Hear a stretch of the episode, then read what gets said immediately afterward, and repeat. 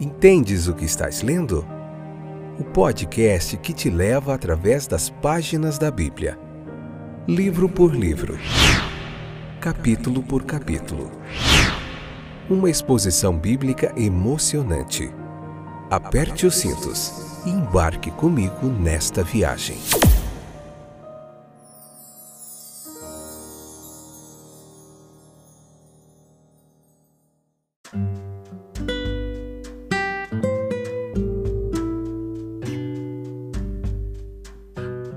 Olá, estou de volta. Esse é mais um episódio do nosso podcast Entendes o que estás lendo. Tudo bem com vocês, meus queridos companheiros de viagem através das páginas da Bíblia? Estamos no, no livro de Êxodo, terceira temporada, episódio 184, capítulo 8 do livro de Êxodo, a parte 3 para a gente finalizar hoje. E no próximo episódio a gente já vai começar no capítulo 9. Legal? Demais, a gente está aprendendo muito sobre as pragas do Egito. Esse faraó teimoso, cabra teimoso, viu? Não deixava o povo ir. E vamos ver o que, que vai acontecer hoje, beleza? Vamos continuar falando da praga das moscas, a imunidade em Gozém.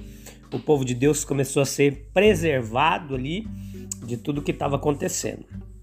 Como na terceira praga, nós devemos notar é, não saia daí, beleza? Leia o capítulo 8 inteirinho para você entender, depois escute a explicação e fica até o finalzinho aí com a gente. Chama mais pessoas também para continuar se juntando a essa grande comunidade que está juntinho estudando a Bíblia. Então, nós devemos notar a derrota dos magos, como na terceira praga. Ao invés dos próprios mosquitos, então, na quarta praga, devemos notar as imunidades que foram garantidas à região de Gozen. E assim nós observamos com que majestade e dignidade de si mesmo Jeová avança de um ponto a outro em direção ao clímax, ali ao final de suas visitas ao faraó. Dizer que essas pragas aumentaram de gravidade não é dizer muito. Sua sucessão a este respeito não é tão rastreável quanto a sucessão dos eventos que aconteceram em conexão com eles. Ao considerar todos esses eventos em sua sucessão, como, conforme eles foram acontecendo, nós vemos mais claramente o quão longe está essa narrativa das pragas de ser a construção de um mero contador de histórias. Não, não é. Existe uma arte divina quanto ao que é inserido e o que é omitido. Mas disso podemos estar certos de que nada foi inventado, meus queridos. Isso aqui não é conto da carrochinha. Por baixo do registro condensado e fecundo, há uma realidade tremenda aqui. Nós devemos considerar então, preste atenção comigo, essa proteção da região de Gozém, onde o povo hebreu habitava. Observe que essa proteção fez pelos israelitas.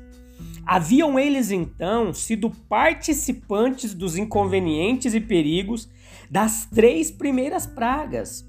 Nós devemos concluir que sim, e que só agora Jeová julgou apropriado estender uma isenção especial a eles.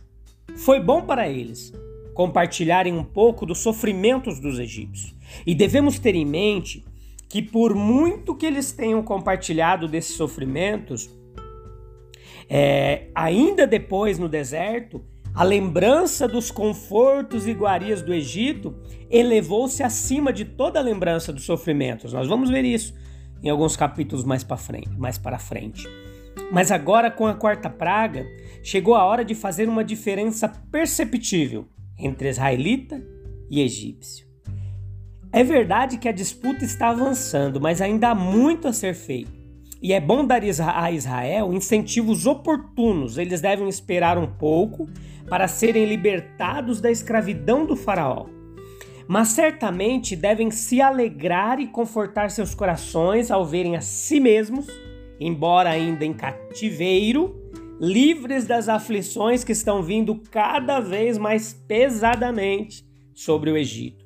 Embora eles não tenham tudo o que desejam, é algo ter um sinal tão claro de que Deus os marcou como próprios dele, como propriedades dele. Por um tempo, nós devemos compartilhar os sofrimentos do mundo, mas o mundo não pode compartilhar das nossas alegrias. Impossível. Israel teve que sofrer com o Faraó no começo, mas agora ele escapa. Ao passo que o Faraó não pode ser, não pode pôr nenhum plano estender Gozém entre as habitações de seu próprio povo. Observe o que essa proteção pode ter feito para os egípcios. Pode ter feito muito no sentido de revelação quanto à causa de seus problemas. Até este ponto, a maioria deles, mesmo tendo experimentado grandes sofrimentos, não tinha conhecimento do que os havia causado. E é muito provável que as exigências de Moisés tivessem se tornado conhecidas pela grande maioria do povo. Problemas como os que aconteceram a seus ancestrais nos sete anos de fome. Mas essas pragas estavam totalmente além de qualquer precedente devem ter provocado muita investigação ativa quanto à possível causa que poderia produzi-lo. Então perceba comigo que agora, quando essa divisão ela é nítida, ela é feita entre o Egito e a região do Gozen, essa linha imaginária ali, ela não é obra do homem. O povo egípcio não pode deixar de sentir que deve haver alguma conexão entre seus sofrimentos e o estado cativo dos israelitas. Portanto, é possível que aqui tenhamos a verdadeira razão pela qual Faraó está agora novamente impelido a uma espécie de submissão e se ele estivesse mais preocupado com a ausência das moscas em Gozen do que com a presença delas entre seu próprio povo, e não poderia ser isenção extraordinária fazer seu próprio povo pensar demais e fazer com que sua casa se dividisse contra si mesma? Veja no versículo 10 que Faraó, por ocasião de sua anterior aparente rendição, ele propôs deixar o povo ir amanhã. Agora ele varia os termos do acordo. O povo deve oferecer seus sacrifícios na terra.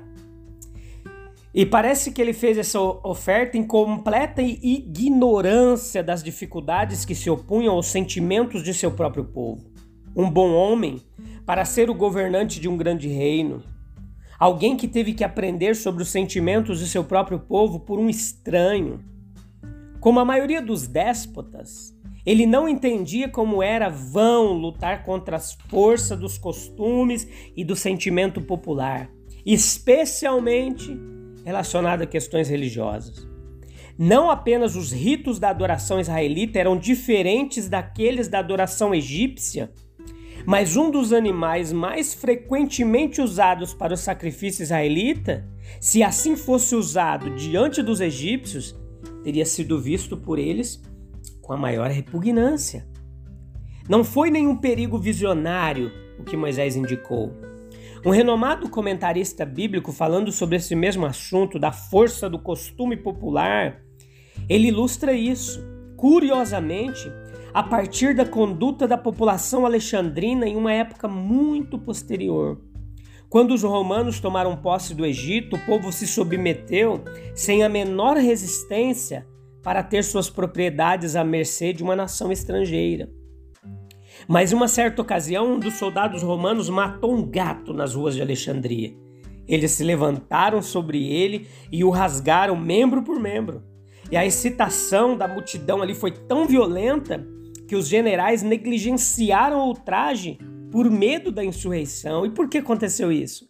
Porque o gato no Egito ele era reverenciado por diferentes razões.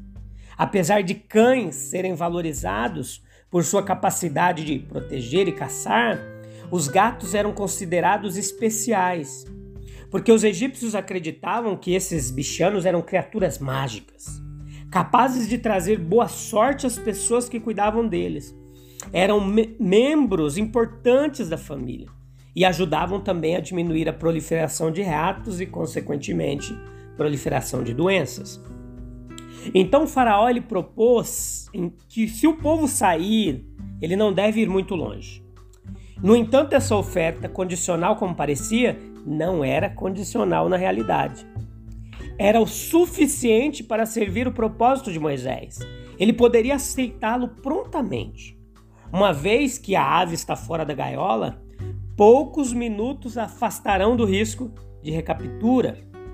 Se Faraó apenas deixar Israel ir fora de suas mãos, não importa quão longe, o resto se resolverá. Essa promessa foi suficiente para justificar Moisés. Ao interceder pela retirada da pesada mão de Jeová e Jeová atendendo ao pedido. Assim, uma segunda vez, o Faraó acreditou em sua palavra. Deus, como vemos, leva os homens ao pé da letra quando tomam as decisões corretas. Se eles tomam decisões erradas e egoístas, ele quer que as altere. Mais uma vez, eles tinham resolvido corretamente. Ele os mantém com resolução e dá a oportunidade de executá-lo. Deus retirou as moscas, como havia retirado as rãs. Parece até algo tão milagroso na retirada quanto na aparição. Era de se esperar que algumas das moscas permanecessem apenas uma aqui, outra ali, mas não sobrou nem uma. Por último, observe o que agora vem a ser o resultado regular do arrependimento temporário do Faraó. Ele cede um pouco à pressão, mas assim que a pressão é removida, ele retorna à sua posição de antes. A superstição do Egito se tornou seu espaço. Veja que a terra foi coberta com besouro sagrado. Ele fervilhava no solo em suas casas. Nenhum movimento era possível sem esmagar ou pisar no inseto que eles próprios adoravam. Quando Deus derruba as idolatrias, a própria reverência com que os ídolos são considerados aprofunda o castigo. Quando os avarentos afundam com a perda da riqueza, eles próprios dão seu peso ao golpe que os esmaga. A terra foi destruída por ele. Nenhuma oração ou propiciação serviu para evitar o julgamento. Uma terra sempre é e será corrompida por sua idolatria. Com o conhecimento e adoração do Deus verdadeiro, a pureza, a retidão e a verdade são colocadas longe de toda essa idolatria. A alma é arruinada e destruída pela cobiça. Então vamos ver mais uma vez aqui para a gente finalizar, chegando ao final, essa separação entre a terra de Gozém e o Egito. Até então não houve separação. Até certo ponto, o justo e o injusto sofrem em comum. Além disso, Deus protege seus entes queridos, eles são igualmente visitados pela tristeza, etc. Mas enquanto há trevas e o ministério da morte nas moradas dos impenitentes, a luz e o mistério da vida eterna na morada dos justos. Não temos razão para duvidar que ele, Faraó, foi sincero ao fazer a promessa. Quantos votos feitos com sinceridade nas dificuldades são esquecidos no conforto que procuraram comprar? Sob a pressão da aflição, os homens estão prontos a sacrificar muito aqui quando a mão de Deus é removida, eles se apegam.